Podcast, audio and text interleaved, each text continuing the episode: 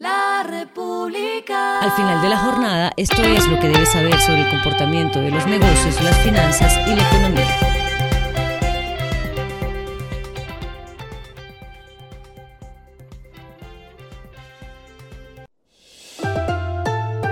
Las movidas de hoy fueron. Ecopetrol publicó los resultados financieros de su operación para el cierre del tercer trimestre del año. Los ingresos fueron de 35,1 billones de pesos, mientras que la utilidad neta ascendió a 5,1 billones de pesos. Si se observan las cifras en el acumulado del año, los ingresos suman 108 billones de pesos, mientras que la utilidad neta va en 15 billones de pesos. Tanto los ingresos como la utilidad neta del trimestre fueron menores frente a las cifras obtenidas en el mismo periodo del año pasado. La compañía destacó que entre julio y septiembre se repitió la mayor producción trimestral registrada desde el cuarto trimestre de 2015 al alcanzar 741 mil barriles por día. Esta cifra es 20 mil barriles promedio por día más frente al tercer trimestre de 2022.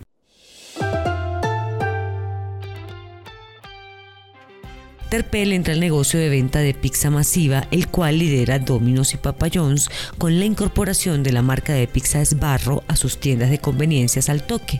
Esbarro es una marca neoyorquina de pizza que estuvo en el país de 2013 a 2016.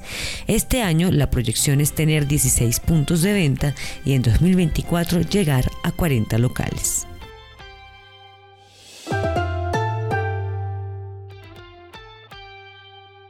El Consejo Gremial, institución que agrupa los principales gremios productivos y empresariales del país, considera que el incremento del salario mínimo debe hacerse con moderación, sin afectar otros aspectos macroeconómicos del país.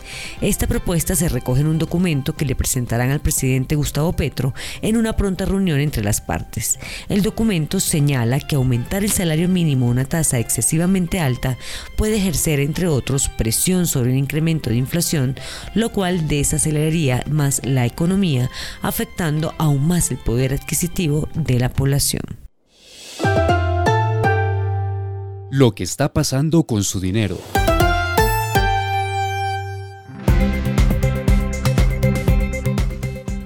La directora del Departamento para la Prosperidad Social, Laura Sarabia, anunció que está estableciendo conversaciones con las entidades privadas del sector financiero para agilizar el pago de subsidios de renta ciudadana. Sin embargo, señaló que tendrá siempre prioridad el Banco Agrario. En un debate de control político en el Senado, reconoció que sí hubo problemas con el pago de renta ciudadana a través del Banco Agrario y aseguró que desde que ella llegó al DPS ha resuelto el tema en 98%.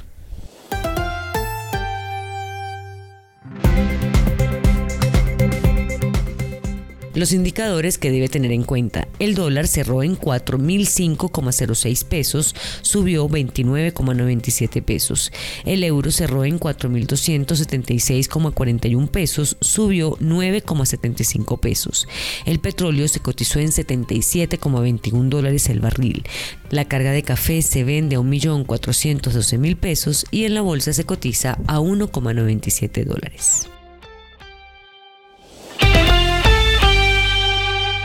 Lo clave en el día.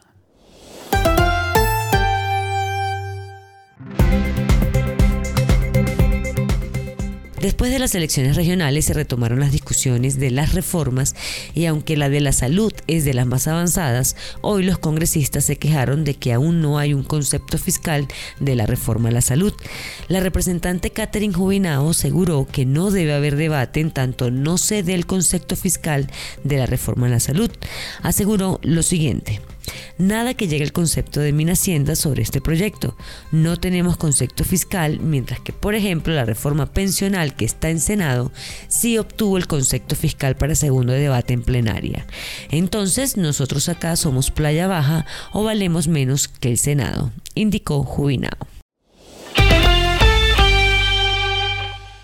A esta hora en el mundo. En el marco del 20 aniversario de la Asociación Chilena de Energías Renovables, el presidente de la República de Chile, Gabriel Boric, anunció que el gobierno va a acelerar la etapa de la transición energética, presentando indicaciones a la ley sectorial durante noviembre. Además, dijo que enviará una ley corta al Congreso para estabilizar los precios de las tarifas eléctricas.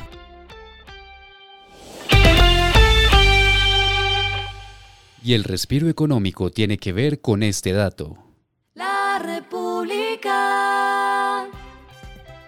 La producción mundial de vino caerá a su nivel más bajo en 60 años en 2023 debido a las magras cosechas en el hemisferio sur y en algunos de los principales productores europeos, estimó hoy martes la Organización Internacional de la Viña y el Vino.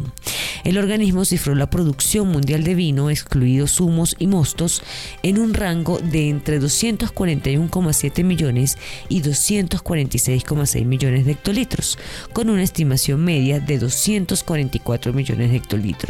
Esta cifra sería 7% inferior a la del año pasado y la menor desde 1961, cuando la producción cayó a 214 millones de hectolitros.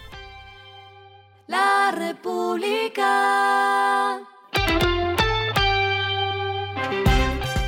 Y finalizamos con el editorial de mañana. Hay que derrotar la inflación de dos dígitos. El año económico no se gana si la variación de los precios sigue al alza superior a los dos dígitos, un flagelo que Colombia solo comparte con las peores economías regionales. Esto fue Regresando a casa con Vanessa Pérez.